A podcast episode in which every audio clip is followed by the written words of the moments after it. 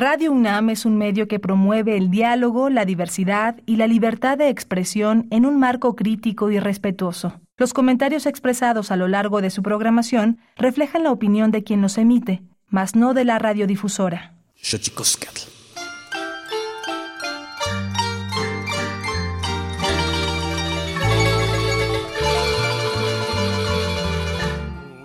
Indita muy chula tenía su anafre en una banqueta. Su comal negro y limpio veía tamales en la manteca y gorditas de masa,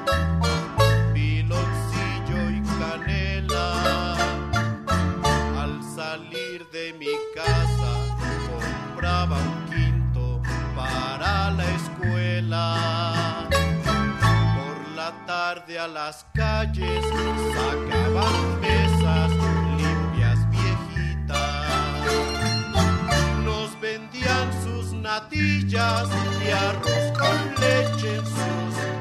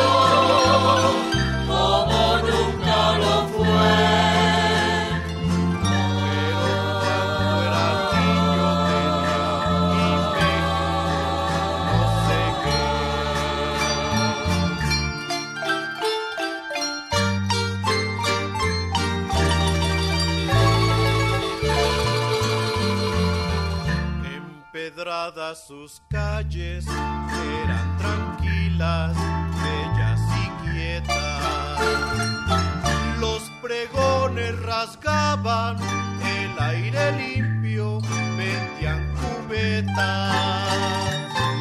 Tierra para las macetas, la melcocha, la miel, chichicuilotes vivos, mezcal en penca el agua miel. Al pasar los soldados salía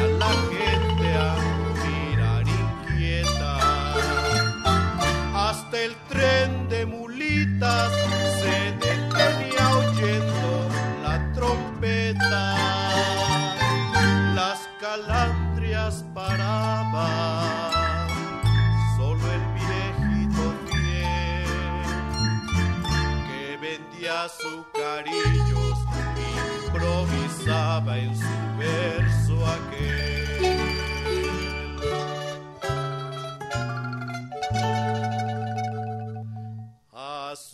carillos de amor.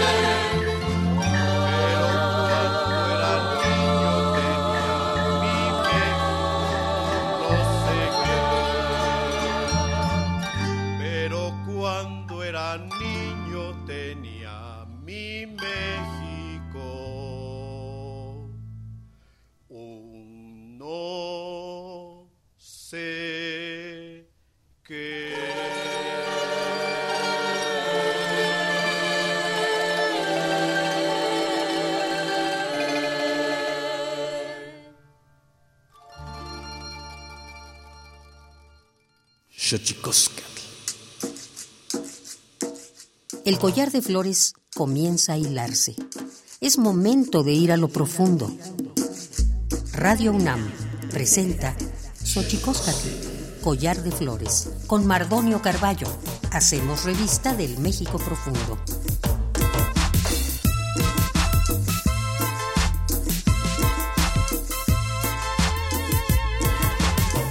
Kenitstoken tatamen guan naname ichpocame telpocame o quichpilme siguapilme guan nochi tentechcaquinpagni huejate poslahtoli teniwe itlamachtiancali tocan Universidad Nacional Autónoma de México to Juan eti yolpaquin pampanama tiselicen seto siguaguampo y tocan Olga Cabrera Oropesa y Juan Yatimo Sanilosen, Juan Timo Camahuisen, no patlen, ajuya que no patlen, eh, tlen tech yolpactia, nochi tlen Tlacualitlenquichiguanito, Sihuahuampo. Hola, ¿qué tal, señoras y señores, niños, niñas, jóvenes, jóvenes y todos y todas aquellos, aquellas que nos escuchan a través de este invento maravilloso que es la radio, la radio de la Universidad Nacional Autónoma de México. Nosotros muy felices de recibirles aquí en esta casa a la que le hemos puesto nombre de Collar de Flores, o Chicoscar, Collar de Flores. Hoy platicaremos con una amiga oaxaqueña Olga Cabrera Oropesa y vamos a hablar de aquello eh, que nos hace la vida eh, menos pesarosa, aquello que nos da alimento al cuerpo, vamos a hablar de la comida, eh, pero con eso, eso ocurrirá despuesito de nuestra sección dedicada a recordarnos lo bien que lo hacemos en veces, pero sobre todo lo mal que lo hemos hecho, pa, pues este recordatorio en forma de cápsula radiofónica, nuestra sección dedicada a los derechos humanos. Tonalámatl. Tonalámatl o la ignota efeméride.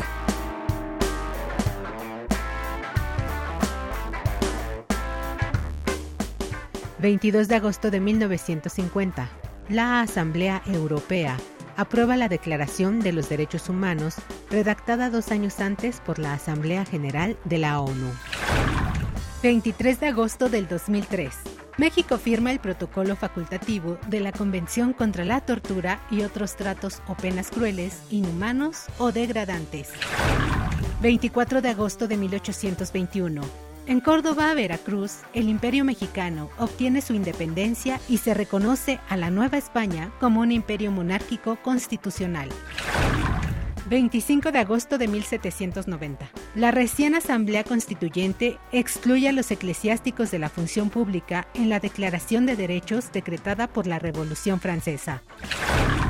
26 de agosto de 1789. La Asamblea Constituyente Francesa adopta la Declaración de los Derechos del Hombre y del Ciudadano. Reconoce el derecho a la seguridad, igualdad y libertad. 27 de agosto de 1824. Se constituye la Suprema Corte de Justicia de la Nación, máximo tribunal y cabeza del Poder Judicial de la Federación. 28 de agosto de 1963. Martin Luther King habla ante más de 250.000 manifestantes por los derechos civiles y dice, tengo un sueño, que todos los hombres han sido creados iguales.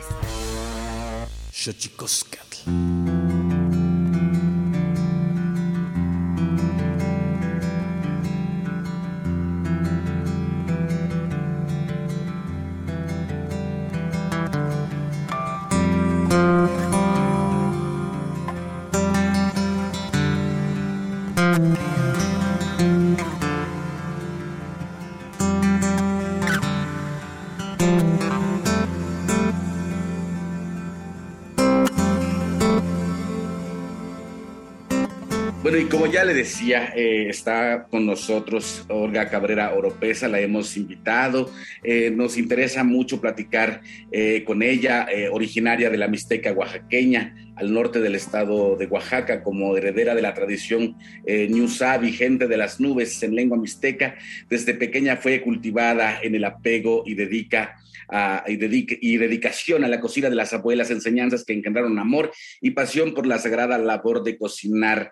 Tierra de Sol es un restaurante que está en el centro de la ciudad de Oaxaca, un restaurante que para la gente que nos está escuchando aquí lo recomiendo amplísimamente. Se come delicioso esta suerte de encontrar la sensibilidad y, la pasión eh, de una chef como Olga Cabrera Oropesa que busca los ingredientes, eh, los mejores ingredientes para hacer de la comida una experiencia pues bastante sanadora, bastante amable, bastante amorosa.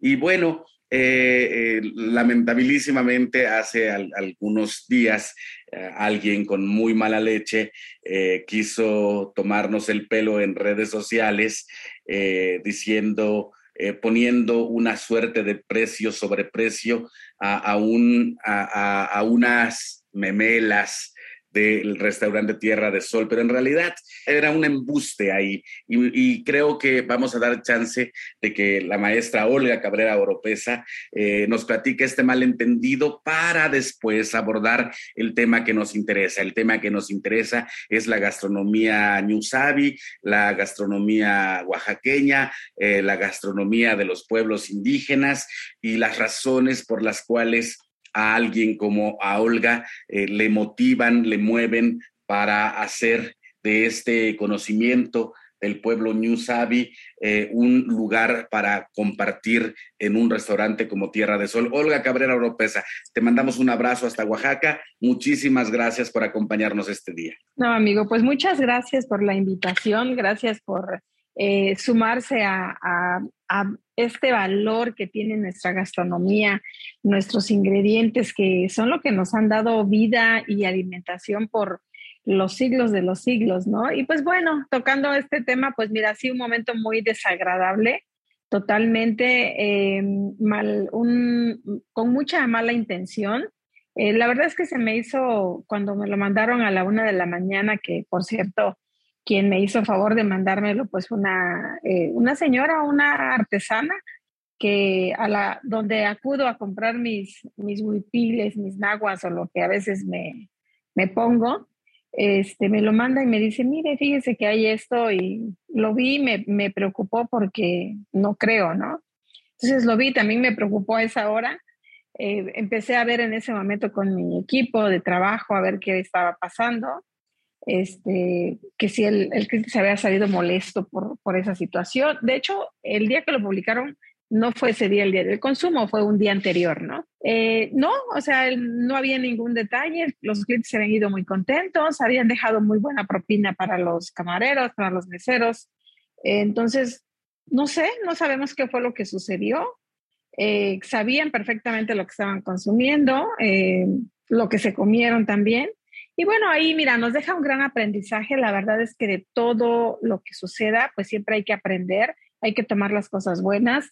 Y lo malo, pues hay que dejarlo atrás porque no nos ayuda, eh, no nos alienta, al contrario, ¿no? Y yo siempre he sido una mujer de trabajo, de esfuerzo, que tengo más de 30 años en la cocina y que siempre he tomado las cosas buenas. Aprendo, se aprende de lo, de lo malo para no incurrir en esos errores pero siempre hay que tomar lo bueno, ¿no? Entonces, bueno, de todo esto que hemos pasado, pues hay que tomar lo bueno. En ese, eh, ese mismo día nosotros vimos para que llegara la gente de sistemas, arreglar nuestro, pues, eh, cómo especificar todo, ¿no? Y yo creo que es una enseñanza no nada más para nosotros, sino para toda la gente que tiene un negocio establecido, que ofrece un, un kit, un paquete o una promoción, que pues también tenga el cuidado de poder desglosar todo en una nota para que no, se, no surjan estos malos entendidos. Y con la intención que lo hayan hecho, creo que nos hicieron un gran favor. Nos dieron a conocer en muchos lugares donde no nos conocían. Hay mucha gente que, mucha gente que dice, este, que nos ha mandado mensajes y que nos dice, bueno, yo no he ido a Oaxaca, eh, no los conocía, pero ahora que vaya, pues voy a ir porque quiero probar, este, quiero probar esas memelas, ¿no? Entonces, y, bueno, y toda la, suma de los que realmente son clientes, de los que realmente saben valorar, los que realmente es gente que apoya a proyectos o iniciativas de productos e insumos locales, eh, eh, la, exponer la gastronomía no es algo sencillo, ¿no? Se, de repente uno ve que es cualquier cosa porque no le da uno valor pero no, o sea, es algo bastante, bastante difícil, bastante complicado, eh, más estando en Oaxaca, ¿no? Sí, eh, eh, para la gente que nos está escuchando aquí en Xochicosca, el collar de flores, eh, que, queremos un poco contextualizarla. Alguien, no voy a decir quién, en redes sociales puso, no es posible que por cinco memelas nos cobraran 1.150 pesos. ¿Dónde está Profeco? Nos ocurrió en un restaurante del centro histórico llamado Tierra del Sol. Así escribieron. Pero tiene que ver con que de pronto una mala leche ocurrida ahí porque la comanda, por llamarle de algún modo, dice cinco memelitas, pero en, realidad eran cinco órdenes de memelas, ¿verdad, Olga? Sí, sí, así es. Fíjate que eh, esto, así como nosotros lo tenemos en el menú, o sea, viene como memelas, tres, luego guaraches, tres, eh, tetelas, tres, eh, o sea, viene como el, el paquete, porque arriba dice todos los paquetes, bueno, arriba tiene el precio y luego abajo dice todos los paquetes incluyen café, fruta, café refil, este, chocolate de agua y obviamente el, producto. A elegir eh, la proteína, no puede ser tasajo, cecina, chorizo, ¿no? Em, son, si, si, nosotros hacemos la cuenta de, de, las tres memelas más el chocolate más este, la fruta, pues son cinco productos que nos estamos comiendo y divídelo entre 230, pues te salen 40 y tantos pesos. Exacto.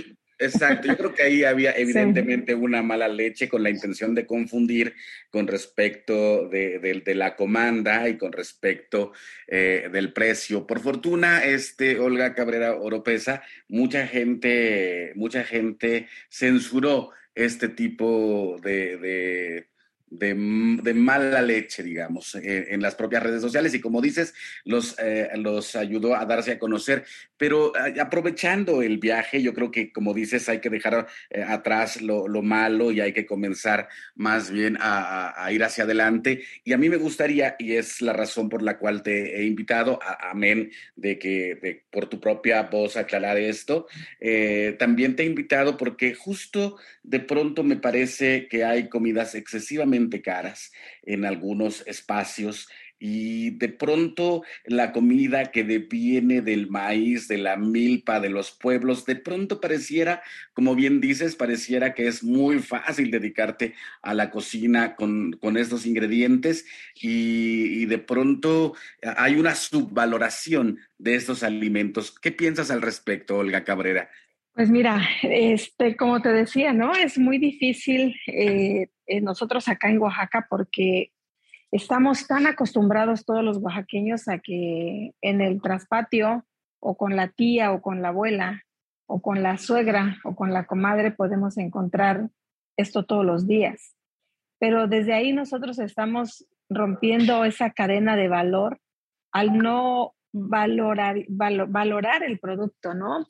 No nos ponemos a pensar que para que nosotros tengamos maíz, sobre todo un maíz nativo, que podamos disfrutarlo, hay meses atrás de trabajo de los campesinos, que nosotros eh, hacemos el uso de estos maíces nativos sin regatear el costo, porque sabemos el trabajo y el esfuerzo que hay de la familia que está sembrando estos maíces.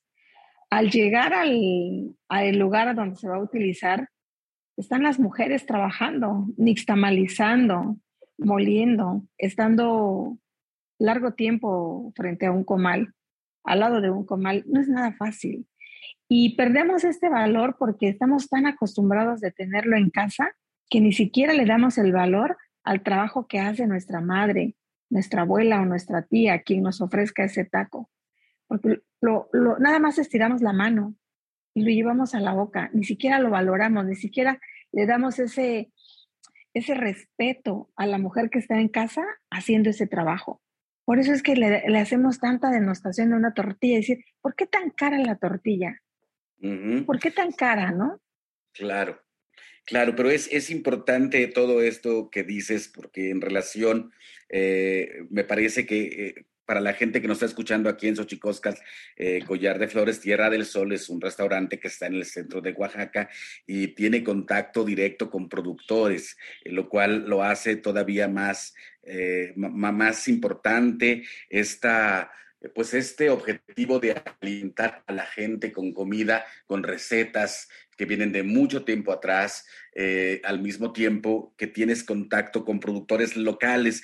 Eso, eso creo que nos interesa mucho saber, Olga, cómo, haces esto y cómo, obviamente, cómo, eh, cómo hay que revalorar esto que ya estás diciendo, eh, eso que hemos visto tan cotidianamente, ¿no? Porque sucede muy, muy cotidianamente en nuestros patios, como bien dices, pero, pero esta relación con productores, Olga, ¿cómo, ¿cómo, se hace? ¿Cómo se teje?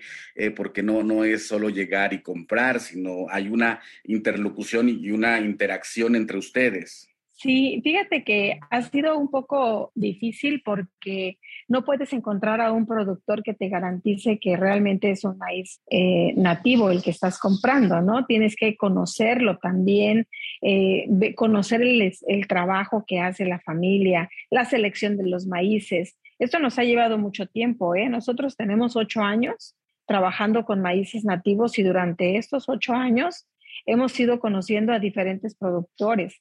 Eh, tenemos también el contacto con el INIFAP, donde el director del INIFAP nos hace llegar los contactos que ellos tienen el registro que hay productores de maíces nativos en las diferentes regiones, porque no nada más compramos el maíz de, que está a 30 minutos de la ciudad de Oaxaca, sino también recibimos maíces de la costa, de la Chinantla, de la Mixteca, de, de, de Huautla.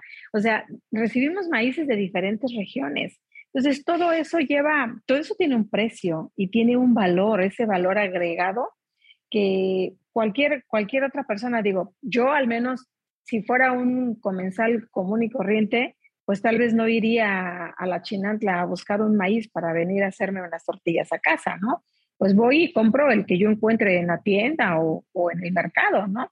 Sin garantizar que no estemos consumiendo un maíz nativo, sino un maíz híbrido y no lo sabemos, igual y transgénico, ¿no? Eh, ¿cómo, hacer, eh, cómo sensibilizar eh, al comensal, Olga, en estas, pues en estas artes, porque creo que es importantísimo colocar a la gastronomía en aspecto, en sus aspectos culturales, en sus aspectos incluso rituales y humanos, porque esto que estás contando, obviamente de pronto a la gente se le ha olvidado o le dejó de importar en algún momento qué se, qué se mete al cuerpo en forma de comida, porque sin duda eh, al final de cuentas un cuerpo responde también, responde también al alimento eh, que se le lleva. Y eso, de eso vamos a platicar ahorita, Olga Cabrera eh, Oropesa, chef del restaurante Tierra del Sol, ahí en Oaxaca, platicando, entre otras cosas, de la alimentación, de la alimentación proveniente de los pueblos indígenas, de la revaloración de la comida mexicana y de eso va esta entrega aquí en Xochicóscal, Collar eh, de Flores. Vamos, vamos a nuestra sección dedicada a develar los secretos de los idiomas, porque los idiomas tienen sus secretos. Lacto el cuepa. El Instituto Nacional de Lenguas Indígenas presenta Tlactolcuepa o la palabra de la semana.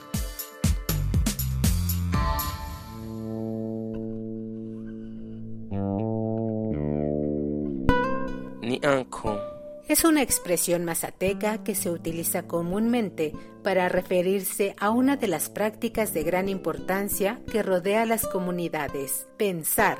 En los pueblos indígenas se reflexiona sobre las cosas que conviven en torno a las comunidades, las ideas y representaciones de la realidad que hay en su mente, sus problemáticas y forma de organización, relacionándolas unas con otras. El término es un verbo que proviene de la variante lingüística mazateca del noreste, que a su vez pertenece a la familia lingüística otomangue. De acuerdo con el Catálogo de Lenguas Indígenas Nacionales editado en 2008, la lengua mazateca se habla en los estados de Oaxaca, Veracruz y Puebla. Tiene 16 variantes lingüísticas y cuenta con cerca de 350.000 hablantes mayores de 3 años.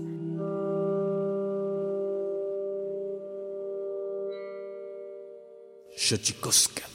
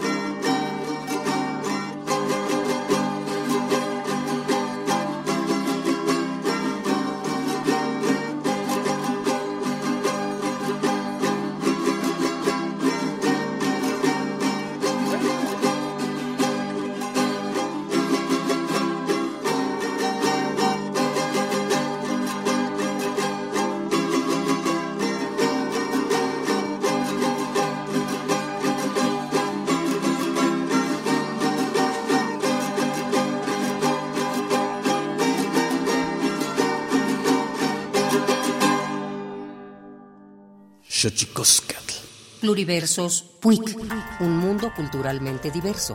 Espacio en colaboración con el Programa Universitario de Estudios de la Diversidad Cultural y la Interculturalidad. Y veía que llevaba un instrumento de este y tocaba y dije, pues ese que se llama chapareque, me dijeron. Que agarré y dije, pues voy a ver cómo suena y, y voy a tocar para difundir a que no se pierda. Martín Macagui es un poeta, traductor, músico y promotor cultural rarámuri. Nació en la comunidad tarahumara de Ipó, en el ejido de Basiguare, municipio de Huachochi, Chihuahua. Cuando se asentó en la ciudad de Chihuahua, inició sus actividades como divulgador de la cultura rarámuri. Además, Martín Macagui se convirtió en dirigente y representante de los pueblos indígenas a nivel estatal. Bueno, la comunidad es netamente rarámuri, tarahumara. Es un- una comunidad que se llama Basíguare, que Basíguare significa lugar de las fajas.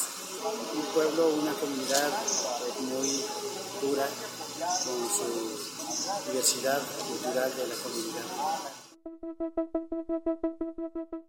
Martín Macagui, literato y músico, ha traducido a su lengua materna a Joseph Newman. Además, ha colaborado con diversas instituciones en la traducción del rarámuri al español.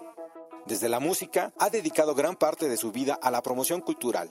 Ha grabado varios discos propios y ha sido productor musical de proyectos que promueven el uso del instrumento tradicional llamado chapareque. Nos dicen los, los grandes sabios que este instrumento fue dado a los rarámuris muy al principio. Los rarámuris no tenían instrumento y vieron a un hermano a las afueras de las cuevas. Y entonces llegó un ave que les dijo, ¿por qué estás triste? ¿Por qué no tocas algún instrumento? Entonces fue cuando el ave eh, llamado el cuervo fue quien le dijo, pues yo te consigo un instrumento para que toques y no, que, no estés triste. Y, a través de este instrumento, con la música que vas a hacer, vas a agradecer por la vida que tú tienes o la vida que, que mismo Dios te está dando en este mundo. Y pues llevo este instrumento que me identifica como pueblo raramo.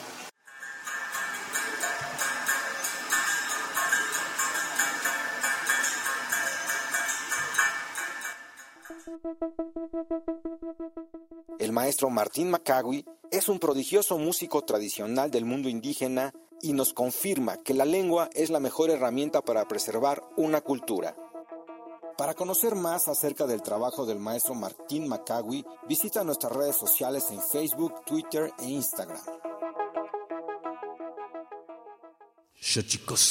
Y mandamos un saludo a Juan Mario Pérez, la voz de la colaboración con el PUIC de la UNAM. Eh, te mandamos un abrazo, querido Juan Mario, y nosotros seguimos aquí con Olga Cabrera Oropesa hablando, pues hablando de comida, hablando de ingredientes, hablando de aquello que nutre, hablando de cultura, de la cultura gastronómica eh, de- del pueblo del pueblo mixteco de Oaxaca. Olga Cabrera Oropesa, yo te decía, ¿cómo, cómo, cómo, cómo hacer, cómo, cómo, cómo sensibilizar al público eh, en, esto?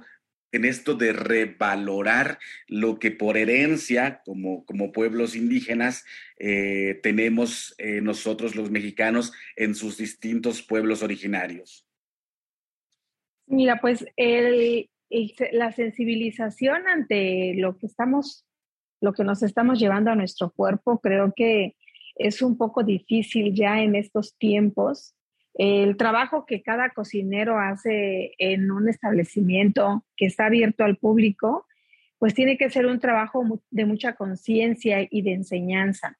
Eh, lo que nosotros tenemos en casa, pues eh, las, genera- las nuevas generaciones están perdiendo esta sensibilidad ante lo que comemos porque se van más por una comida rápida, por estas comidas que vienen empaquetadas, porque ya no, les cuesta mucho trabajo eh, utilizar la mente para inspirarse y hacerles una sopita a los niños, ¿no?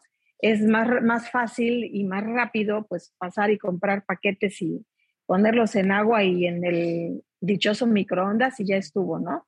Entonces creo que eh, esta sensibilidad viene mucho de la familia, tiene que partir y tiene que iniciar desde una madre, porque las madres somos las que damos, las que alimentamos el alma. Somos las que damos ese alimento desde el día que, desde el momento en el que parimos a nuestros hijos, desde ese momento estamos alimentándolos, desde que estaban en nuestro vientre. Y de ahí viene la alimentación que nos rodea. Las mujeres, las madres, somos las responsables de educar y de sensibilizar a nuestros hijos y nuestros hijos de valorar el respeto a nuestras madres y nuestros padres que trabajan la tierra. Eso es muy importante. De ahí la responsabilidad de nosotros como cocineros en todos los establecimientos, cómo sensibilizamos y cómo educamos a la gente que nos, que nos visita. Es, de verdad es un trabajo arduo. Eh, esta parte de educar al comensal a valorar y revalorar lo que tenemos. Eh, nosotros tenemos, eh, como bien lo sabes, eh, una tolería donde también se denosta mucho el precio del atole, ¿no? Pero no saben el trabajo que lleva a hacer una bebida. Eh, siempre se ha catalogado como las tortillas y el atole como la comida y la bebida de los pobres. Sin en cambio, hasta el día de hoy se sigue pensando eso. Aquí debemos de cambiar y de ver qué es lo más rico y con mucho más valor nutritivo que cualquier otro alimento que podamos tener nosotros como mexicanos. El maíz acompañado de unos buenos frijoles y unos chiles, con eso tenemos y con eso se ha alimentado México por cientos de años. ¿Por qué no darle ese valor ahora? ¿No? Fíjate que yo veía un comentario que decía, pues si es un restaurante tan lujoso, ¿por qué venden memelas?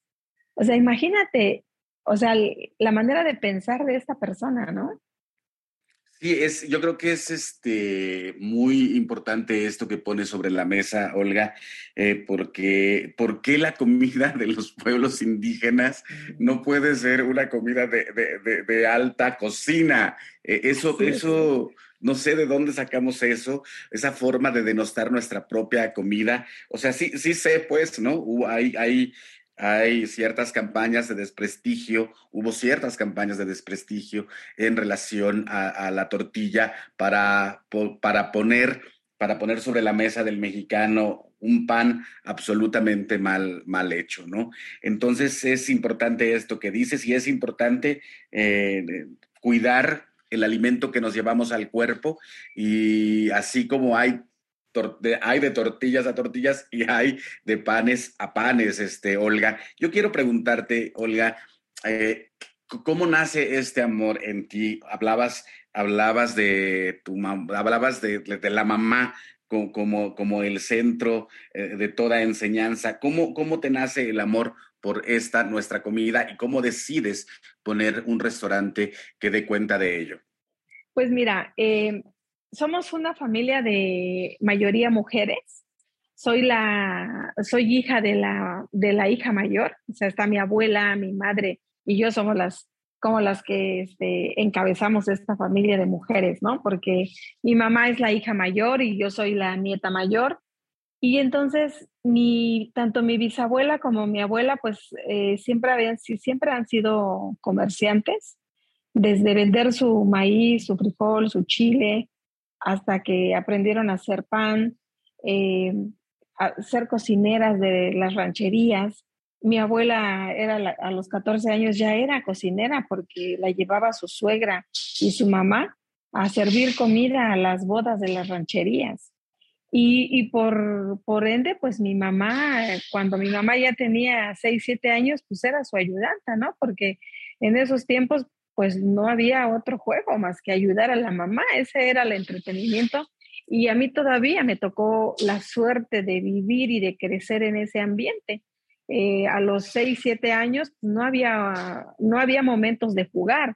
Y si, si había momentos de juego, mis juegos eran jugar a la comidita, o jugar a hacer pan, o jugar a ayudar a mi mamá, ayudar a mi abuela, a darle de comer a los guajolotes, a las gallinas, a lavar los chiqueros, a ir a ordeñar las vacas, a ir a cortar el alfalfa, ir a recoger chapulines, ir a cortar los elotes, a hacer el chileatole, atizarle la lumbre para el mixtamal. Esos eran nuestros juegos y afortunadamente tengo esta herencia y tengo este privilegio que lo digo con mucho orgullo porque crecí de esa manera y lo traigo en mi vida, lo traigo en mis venas, en mi sangre. Corre esta herencia que traigo de familia y de sentir tanto amor y tanta pasión por lo que hoy hago y poder enseñar lo poquito o mucho que pueda saber, poder también compartirlo con, con la gente que está con nosotros, con nuestro equipo de trabajo, con la gente que llega, que quiere aprender a hacer cocina oaxaqueña, con la gente que llega a querer saber qué es el maíz, cómo se nixtamaliza. Eh, o sea, todo eso, pues es una herencia. Y de ahí viene, y de ahí nace el, que mi, tanto mi, mi bisabuela, mi abuela, mi madre, mis tías son mujeres dedicadas a la cocina y son comerciantes, pues no tenía otro camino más que seguir esa herencia, ¿no? Claro, claro, importantísima herencia además que nos recuerda de dónde, de dónde venimos. Eh, de, tus platillos, Olga Cabrera Oropesa, eh, ahí en Tierra del Sol, en el centro de Oaxaca, ¿cuál sería así? ¿Cuáles serían tus tres platos estrellas y provenientes eh, de esta cocina mixteca? Pues mira, las tetelas es algo que para mí es sumamente importante porque ahí viene representada nuestra trilogía de alimentación en México, que es el maíz, el chile y el frijol. Una tetela que su frijol viene preparado con un chile eh, que es endémico de Oaxaca, con una hoja de aguacate que hasta la hojita ya lleva ahí. Para mí es uno de los favoritos para un desayuno o para una cena. Y para una comida es un guachimole, ¿no? El guachimole, que es un mole de guajes, que es delicioso, un, o un mole de fiesta para este, la comida para, y para cualquier compromiso familiar. Tienes como quedar muy bien con la gente que tú quieres y que has invitado a tu casa, ofrecerles un buen mole. Eh, creo que no, podría decirte muchos más porque, porque este, la, la, cocina de la Mixteca es de verdad, es tan rica. Es, son moles picositos, son moles caldosos o moles espesos que no los puedes comer si no tienes tortillas. Y ahí viene el acompañamiento perfecto. En una ocasión me preguntaban, oye, ¿y con qué acompañas el guachimole? Y yo dije, con tortillas. Me dijeron, no, pero arroz o alguna. No, no, no, no. Se come solito, solito. Y el mejor acompañamiento de un mole son las tortillas. Y una gran tortilla, ¿no? Tiene que sí, ser sí, sí. Una gran tortilla porque es tu propia cuchara. Mm. Hablabas también, hablabas también, Olga, eh, esta eh, de, de, bueno, uno de los ingredientes principales de la cocina, de su cocina, el maíz esto de, cuidar, de cuidar eh, perfectamente eh, de dónde compras el maíz, de dónde proviene el maíz eh, para dar o estar ofreciendo maíces nativos. ¿Por qué hay que cuidar al maíz? ¿Por qué hay que quererlo? ¿Por qué hay que defenderlo, Olga Cabrera Oropesa? Mira, al maíz hay que amarlo. Sin maíz no vamos a sobrevivir. Y si nosotros dejamos de consumir estos maíces nativos, en tres, en cuatro generaciones no van a tener de qué alimentarse. Es muy difícil con toda la tecnología que hoy está invadiendo los pueblos, se puede perder porque es un trabajo arduo de meses. Y cuando empieza a llegar esta tecnología, em, estos agroquímicos que pueden hacer que se pierda nuestro maíz nativo, ahí es a donde si hoy sufrimos de enfermedades, yo no quiero pensar qué puede pasar con nuestros nietos. Digo, yo que ya tengo nietos, ¿qué puede pasar con nuestros nietos? Con, con los hijos de nuestros nietos, ¿no? ¿Qué puede pasar? ¿Qué va a pasar con ellos si nosotros ahora no cuidamos estos granos? Si nosotros ahora no los consumimos. Creo que no está por demás decir que eh, hace 10 años se estaba perdiendo ya el, que nosotros pudiéramos conseguir maíces nativos. Los campesinos solamente sembraban para ellos, para su casa. Lo demás que sembraban ya eran eh, maíces em, híbridos que tenían ciertos agroquímicos, pesticidas, para que ellos pudieran cosechar un mejor maíz, supuestamente, para poder no tener pérdidas, ¿no? Ah, yo creo que de cinco años para acá se ha logrado que muchos campesinos dediquen su vida a sembrar estos maíces nativos, a regresar a ese cuidado del cultivo, donde van eligiendo sus semillas las familias y que esa tarea se la dejan a la persona mayor de la familia, puede ser al abuelo, a la abuela o a la mamá o al papá, que seleccione estas semillas para que puedan tener una buena cosecha para el, el año siguiente. Si nosotros dejamos de consumir, ellos van a dejar de sembrarlo y se va a perder nuestra semilla. Yo no quiero pensar qué pueda pasar con nuestra alimentación en 20 años.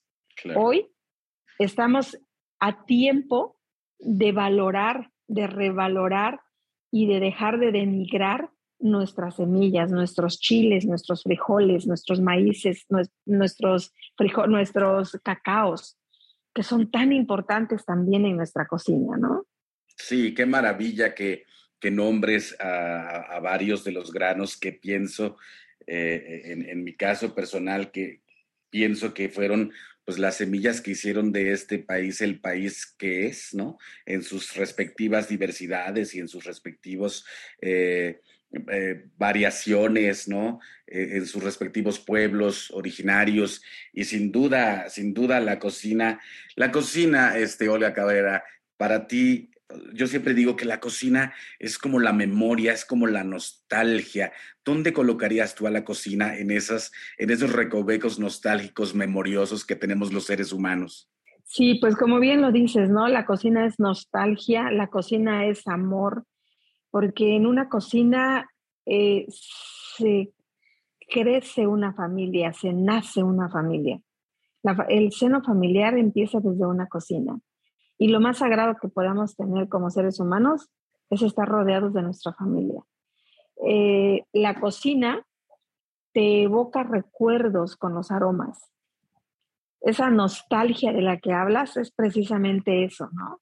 Esos olores que puede desprender una olla de frijoles en ese hervor o una olla de café o de chocolate o una tole o el olor del humo echando las tortillas, a todos a todos nos va a evocar un recuerdo inolvidable. Pues qué maravilla, qué maravilla, Olga, Olga Cabrera Oropesa, este, cocinera, chef, eh, dueña del restaurante Tierra del Sol allá en el centro de Oaxaca. Por si no lo conoces, se lo recomiendo. El tiempo es un tirano y platicando contigo de algo que me encanta, que es la cocina. Se va volando el tiempo, Olga. Nada más felicitarte y decirte y decirle a la gente que, no, que si no conoce este restaurante no se lo puede perder porque la verdad es, es increíble todo, toda la investigación, todo el amor que le han puesto a Tierra del Sol. ¿Con qué te despides, Olga? Bueno, pues primero agradecerte, agradecerte esta invitación. Me encanta platicar contigo porque comulgamos de la misma manera, porque valoramos y respetamos nuestra cocina y nuestra herencia familiar. Y, pues nada, decirle a la gente que nos escucha que los esperamos con los brazos abiertos en, en Oaxaca, que vengan a conocer la comida que tenemos los oaxaqueños, que conozcan Tierra del Sol, que prueben las memelas, por supuesto, y, que no olviden eh, comer un mole, pedir un atole y disfrutar de estas deliciosas tortillas de los diferentes maíces que podemos tener acá. Los esperamos y pues muchas gracias. Gracias por siempre, querido. No, pues muchas gracias a ti, Olga. La verdad, increíble el trabajo. Y pues nosotros ya nos despedimos, nos, despedimos obviamente con música, nos despedimos con la música eh, patrocinada por el Instituto, Instituto, perdóneme usted, por el Instituto Nacional de Antropología e Historia. Vámonos con el Santísimo mito Tlaxcamatiniac, Timomelaguampanchi, Cuellitonati, Chicahuamaco, Epónimo Tlachtol. Santísimo mitote Baile y ofrenda. Una colaboración con el Instituto Nacional de Antropología e Historia. Desde la Fonoteca de Lina les saludamos esta mañana. Soy Benjamín Murataya y les brindaré algunos datos sobre las piezas que escuchamos el día de hoy.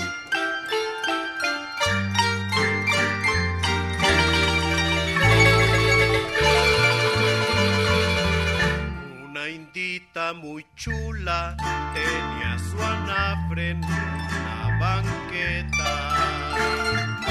Mi México de ayer es el nombre de la canción que presentamos en primer lugar. Es originaria de la Ciudad de México, de la autoría de Salvador Flores Rivera, mejor conocido como Chava Flores. Interpretan el coro y orquesta de la Casa de la Música.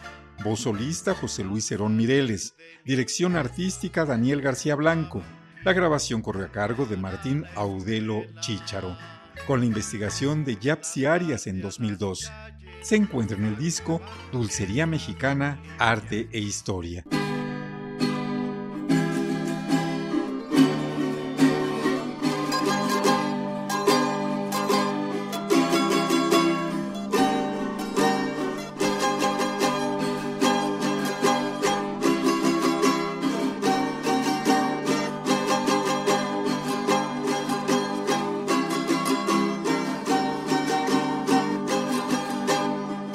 Mayahuel es la segunda pieza que escuchamos. Es un torito tradicional originario de Tlalnepantla, Estado de México. Los intérpretes son Ernesto Ortiz Ramírez, Roberto Partida Pando y Pedro Díaz Velázquez en la mandolina, Nancy Correa Grande y Ernesto García Cabral en las conchas. La grabación e investigación corrió a cargo de Irene Vázquez Valle, Araceli Zúñiga Peña y Norberto Rodríguez Carrasco en 2002 se encuentra en el disco Los Concheros al final del milenio.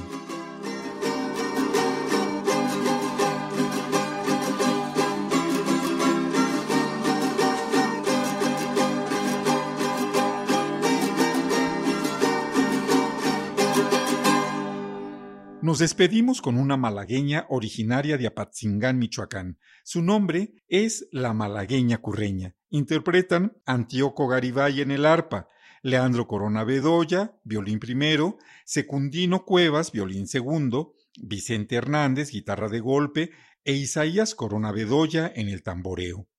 Es una grabación de Raúl Helmer entre 1959 y 1965. La investigación es de Alejandro Martínez de la Rosa en 2014. Se encuentra en el disco Cuando vayas al fandango, fiesta y comunidad en México. Las piezas que aquí presentamos pueden encontrarse en la página www.mediateca.ina.go.mx. Les invitamos a escuchar el seminario en línea Antropología, Historia, Conservación y Documentación de la Música en México y el Mundo a través de nuestro canal de YouTube Fonoteca INA. Este martes hablaremos sobre el trío tamaulipeco de los hermanos Amperio. Soy Benjamín Murataya. Hasta la próxima.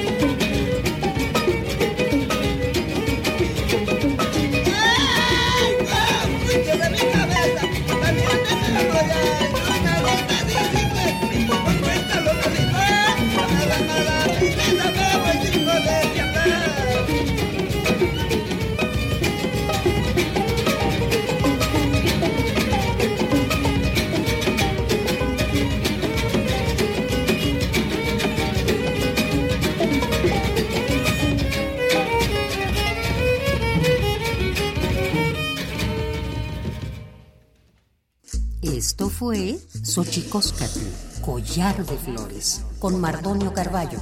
Hacemos revista del México Profundo. Una producción de Radio UNAM. Experiencia sonora.